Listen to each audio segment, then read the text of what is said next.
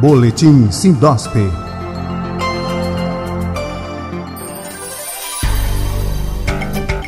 Olá, os amigos da plataforma Lide Saúde. Está no ar mais uma edição do Boletim Sindosp, o informativo semanal do Sindicato dos Hospitais, Clínicas, Casas de Saúde e Laboratórios de Pesquisas e Análises Clínicas do Estado de Pernambuco.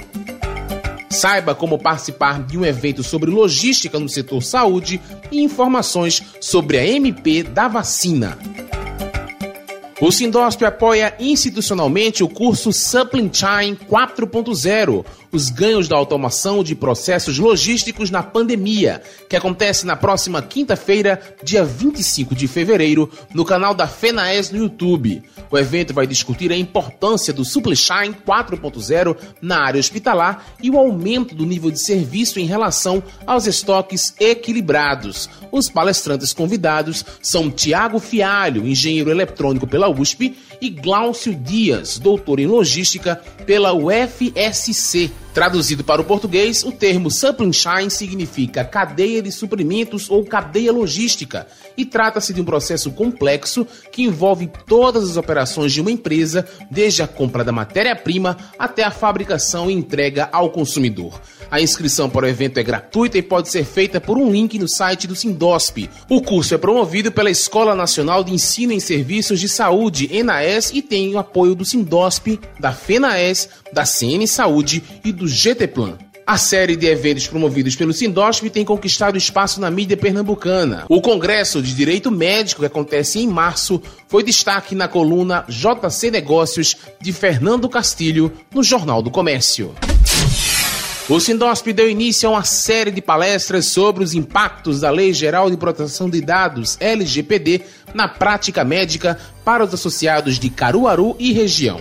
Nesta segunda-feira, dia 22, às duas e meia da tarde, a Delegacia Regional promove uma palestra da advogada Gabriela Duarte, que acontece no auditório da Sociedade de Medicina de Caruaru. É a sequência da programação que teve início na última sexta, dia 19, com a participação do advogado especialista em LGPD, Marcos Pontes. Os dois eventos tiveram cobertura da imprensa de Caruaru, com a participação do diretor regional do Sindosp na região, Dr. Pedro Melo, na Rádio Jornal Caruaru. O Sindosp está empenhado em capacitar os associados às novas regras da LGPD. O assunto será tema do primeiro Congresso de Direito Médico, que acontece no dia 23 de março, em formato online e presencial. A advogada especialista em direito digital, Patrícia Peck, é uma das palestrantes convidadas para o Congresso. Hospitais, clínicas e laboratórios vão precisar se adequar à Lei Geral de Proteção de Dados, que entrou em vigor recentemente no Brasil e respeitar o ciclo de vida dos dados colhidos no atendimento aos pacientes. Atualmente, hospitais, centros de diagnóstico e outros serviços do tipo possuem um conjunto valioso de informações colhidas junto aos pacientes, indo de idade, peso até exames de sangue, histórico de doenças e herança genética. Ou seja, é praticamente impossível para uma unidade de saúde funcionar sem sua base de dados. Não à toa, ataques cibernéticos a sistemas de instituições de saúde têm se tornado cada vez mais comuns. O relator da medida provisória que cria regras simplificadas para compra e registro de vacinas contra a Covid-19, o deputado Pedro Westphalen, do PP do Rio Grande do Sul, propôs em parecer que a iniciativa privada poderá adquirir doses dos imunizantes disponíveis, mas terá que doar pelo menos 50% para o Sistema Único de Saúde, o SUS, e respeitar a lista de grupos prioritários determinada pelo Ministério da Saúde. O parecer da MP da vacina determina que após a imunização dos grupos prioritários, a iniciativa privada ficará dispensada da contrapartida para o SUS e poderá aplicar as doses da forma como desejar.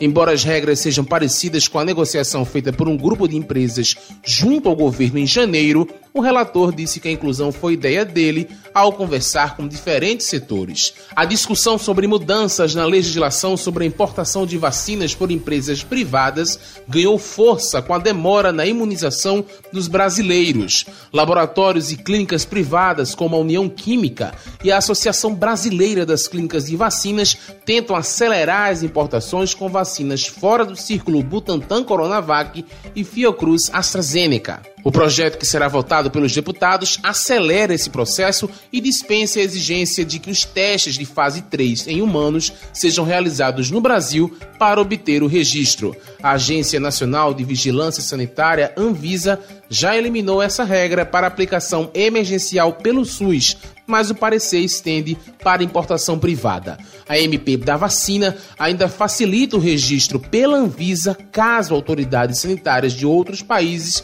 já tenham dado seu aval.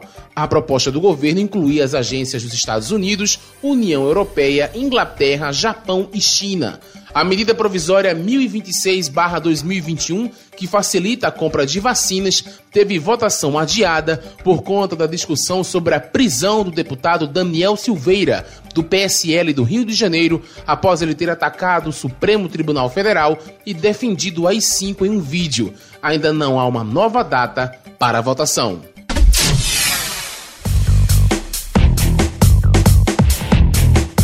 Termina aqui a edição número 2 do Boletim Sindosp, em parceria com o Lide Saúde.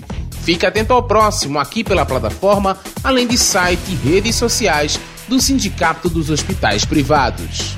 O Boletim Sindosp é apresentado e produzido pelos jornalistas Marcelo Barreto e Rafael Souza, da Esfera Agência de Comunicação.